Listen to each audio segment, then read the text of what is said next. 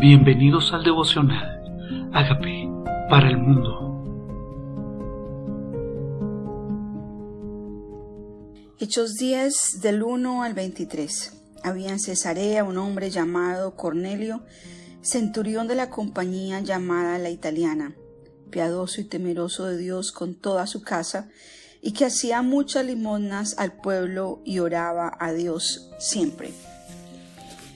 Bueno, aquí estamos hablando de un centurión, o sea, un romano que trabajaba en su la compañía, o sea, que tenía nombre, la compañía del ejército romano. Era temeroso de Dios con toda su casa, o sea, con toda la familia que vivía en él. Temían a Dios, o sea, se apartaban del mal. Además de que temían a Dios, dice, eran generosos, hacían muchas limosnas y oraba a Dios siempre, o sea, características poderosas, temeroso de Dios, generoso y un hombre de oración con toda su casa. Dice, este vio claramente en una visión, como a la hora novena, que un ángel de Dios entraba donde él estaba y le decía, Cornelio, él mirándole fijamente y atemorizado, dijo, ¿qué es, Señor? Y le dijo, tus oraciones y tus limosnas han subido para memoria delante de Dios. Quiero detenerme un momento. El, a veces pensamos como que es en vano lo que hacemos, ¿no? O que oramos y que Dios no oye, o que somos generosos y Dios ni se entera, o que dimos y Dios no ve. Y aquí vemos un Dios que ve, un Dios que ve todo lo que hacemos, la actitud con la que lo hacemos. Y estamos hablando de un romano, o sea, no de un judío, no de un conocedor de las escrituras, pero sin conocer al Dios de las escrituras, temía a Dios, le oraba siempre, era generoso. Dice, envía ahora hombres a Jope y haz venir a Simón, el que tiene por sobrenombre Pedro. Este posa en casa de cierto Simón Curtidor, que tiene su casa junto al mar, él te dirá lo que es necesario que hagas. A mí me encanta Dios cómo orquestra todo, cómo hace como un rompecabezas uniendo piezas. Y aquí estaba Simón, que contamos ayer que estaba en Jope, ¿verdad? Y eh, Simón es Pedro, Jope la ciudad que queda cerca de Tel Aviv. Ido el ángel que hablaba con Cornelio, este llamó a dos de sus criados y a un devoto soldado de los que le asistían. O sea, aquí fue diligente, no postergó a los cuales envió a Jope después de haberles contado todo. Al día siguiente, mientras ellos iban por el camino, o sea que no era cerca de su casa, se acercaban a la ciudad Pedro, se, acercaban a la ciudad Pedro subió a la azotea para orar cerca de la hora sexta y tuvo gran hambre y quiso comer, pero mientras le preparaban algo le sobrevino un éxtasis. Y vio el cielo abierto y que descendía algo semejante a un gran lienzo que era atado de las cuatro puntas, era bajado a la tierra, en el cual había de todos los cuadrúpedos terrestres, reptiles y aves del cielo, y le vino una voz Levántate, Pedro, mata y come. Bueno, aquí estaban pasando dos cosas. Dos días antes tenía la visión Cornelio que enviara por Pedro, y ahora dos días después le aparece la visión a Pedro. Levántate, Pedro, y come. Pedro dijo, Señor, no porque ninguna cosa o común o inmunda he comido jamás. Volvió la voz a él la segunda vez. Lo que Dios limpió, no lo llames tú común. Y aquí hay lecciones para aprender.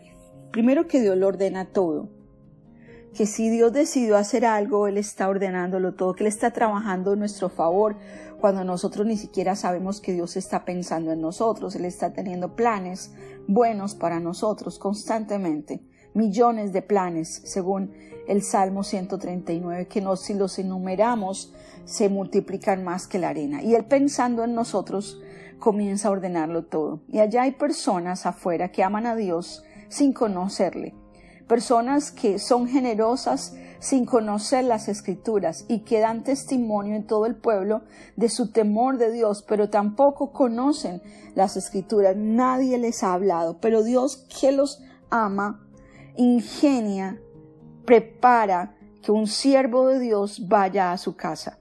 Pero como este siervo de Dios es religioso, es un judío que jamás visita la casa de un gentil, Dios está preparando el corazón de este judío llamado Pedro para que vaya, o Simón Pedro, para que vaya a la casa de este gentil. ¿Cómo lo prepara?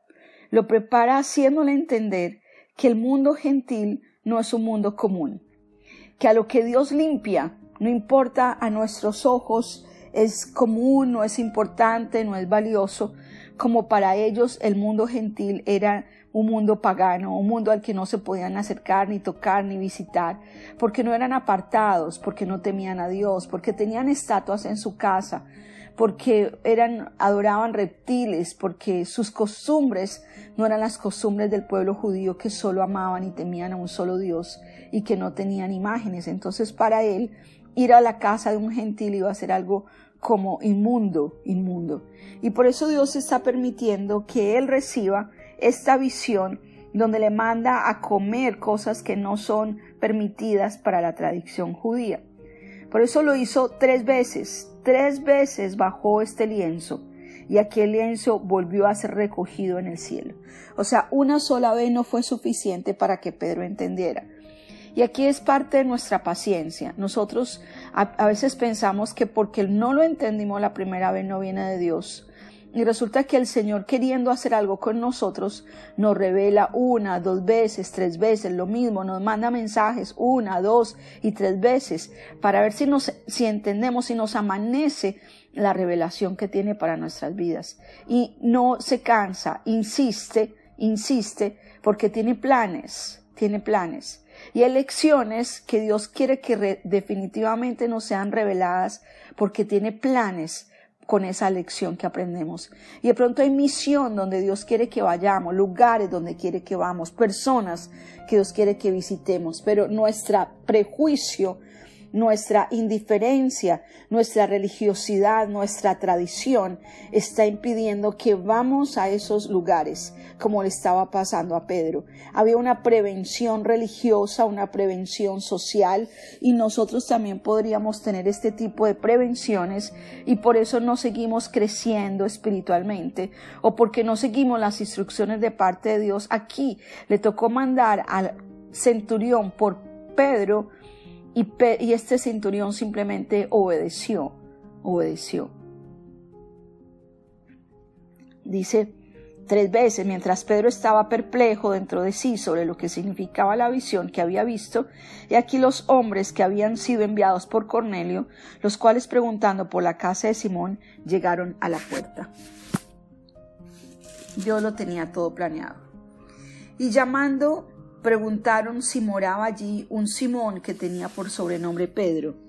Y mientras Pedro pensaba en la visión, el espíritu dijo el espíritu. Y aquí me encanta, dice, dijo el espíritu, está con E mayúscula, el Espíritu Santo, como no es un viento, ni es una paloma, sino una persona, habla, decide, piensa, tiene alma, o sea, tiene capacidad de pensar, sentir, decidir. Y el Espíritu le dijo, le dijo el Espíritu, he aquí, tres hombres te buscan. Levántate pues y desciende y no dudes de ir con ellos, porque yo los he enviado. ¿Qué necesita persuadirnos a nosotros el Espíritu Santo de misión o tareas que Dios nos ha mandado hacer? Que al principio no entendemos, pero que el Señor nos quiere dirigir a hacer y que necesitamos ser sensibles a la voz del Espíritu Santo. ¿Qué está impidiendo nuestros argumentos mentales, en nuestra tradición, maneras de pensar, maneras de comportarnos, que nos está impidiendo ir a lugares simplemente porque nuestra tradición no lo impide? Y aquí el Espíritu Santo habla. La pregunta es, cuando el Espíritu Santo nos habla, ¿nos dejamos dirigir por el Espíritu Santo? Dice, levántate pues y desciende no dudes de ir con ellos, porque yo los he enviado. Entonces Pedro descendió a donde estaban los hombres que fueron enviados por Cornelio, les dijo, He aquí, yo soy el que buscáis. ¿Quién es la causa? ¿Cuál es la causa por la que habéis venido? O sea, el, el Pedro había sido instruido por el Espíritu Santo que fuera con ellos, pero no sabía por qué. Pero ya le había dicho, lo que yo limpié no lo llames común. porque iba a ir a la casa de un romano, entonces no quería que Dios, habiendo limpiado a Cornelio, él dijera, no voy a ir a esta casa porque es común. Preparó su espíritu. Ellos dijeron, Cornelio, el centurión varón justo y temeroso de Dios, que tiene buen testimonio de toda la nación de los judíos, ha recibido instrucciones de un santo ángel de hacerte venir a su casa para oír sus palabras. Qué belleza. Vuelven y hablan de este centurión un centurión que todo el pueblo, toda la nación judía sabía quién era. Hay personas allá afuera famosas, reconocidas por su vida, por su testimonio, por su generosidad, que no necesariamente porque son bien conductados realmente ya conocen a Dios, pero necesita que personas conocedoras de Dios no es suficiente con ser un buen portado, no es suficiente con ser generoso, no es suficiente con ser temeroso de Dios. Necesita tener un encuentro personal con Jesucristo. Entonces, habiéndoles, entonces, haciéndoles entrar, los hospedó y al día siguiente, levantándose, se fue con ellos y le acompañaron algunos de los hermanos de Jope. ¿Qué hizo Pedro? Siguió las instrucciones. Siguió las instrucciones.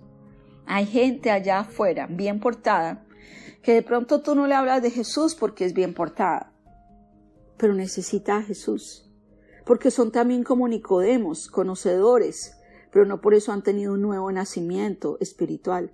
Personas bien aconductadas, temerosas de Dios, generosas, que dan buen testimonio a las personas de ellos, pero necesitan tener un encuentro personal con Jesucristo y nosotros podemos ser el instrumento de Dios para ir a ellos.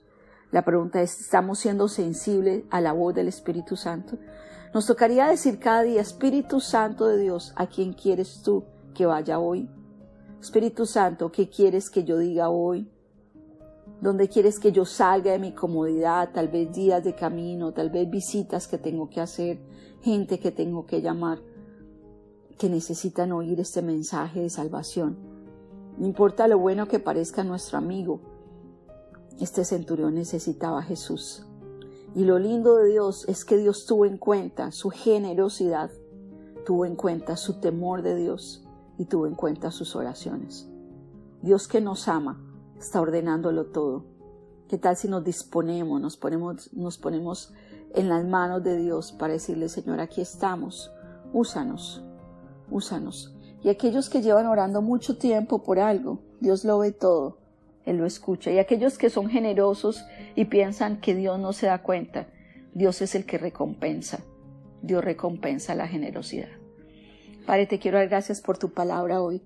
Quiero pedirte nos bendigas. Y hoy, Señor, Señor, tal vez esas prevenciones, esos animales que bajaban en el lienzo para Pedro, que eran la manera tuya de revelarle un plan, Señor, tal vez hay maneras que tú has mostrado para revelarnos tus planes, que todavía han sido incomprensibles para nosotros. Tal vez hay planes en nuestras vidas que tú tienes para nosotros, que todavía nosotros estamos perplejos sin entender. Señor, acláranos la visión, Señor, y disponnos a obedecer, Señor. Acláranos, la, danos revelación de lo que tú quieres que dejemos, de las prevenciones, de las actitudes que necesitamos cambiar y darnos el querer y el hacer para obedecerte y para hacer lo que tú quieres que nosotros hagamos para el cumplimiento de tus planes. En el nombre de Jesús. Amén.